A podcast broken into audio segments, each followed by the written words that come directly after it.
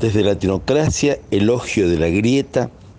Desde FM Cuyum 89.3. Desde el barrio La Gloria del Godecruz Profundo. Desde Mendoza para el mundo.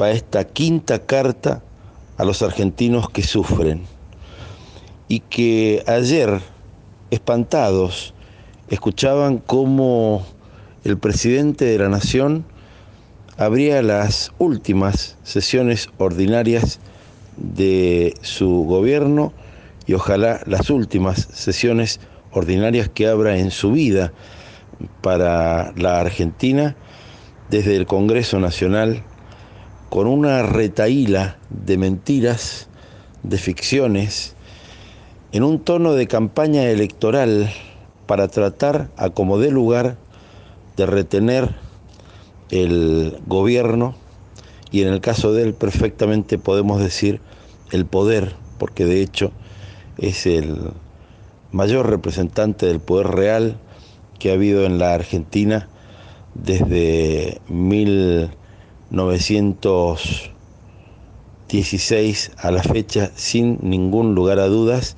en un contexto democrático y seguía y seguía mintiendo y nos mentía a todos en la cara y lo veíamos y metía miedo tener ese sujeto allí, encumbrado por voluntad soberana, por la escasa mayoría del uno y pico por ciento que, que sumó sobre el 50, pero claro, con ese número eh, más que holgado del balotaje y entonces nos preguntábamos hasta dónde llega la posibilidad de soportar tantos y tantos desaguisados en nombre de la patria, queremos decir, queremos pensar.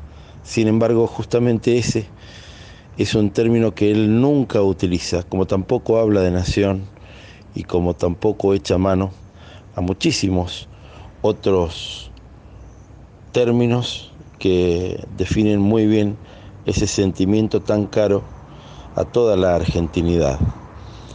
Porque claro, por ejemplo, también hay que sacar las imágenes de los próceres, de los billetes. No vaya a ser que nos recuerden que tenemos un destino de grandeza y que pudimos conseguir nuestra propia libertad.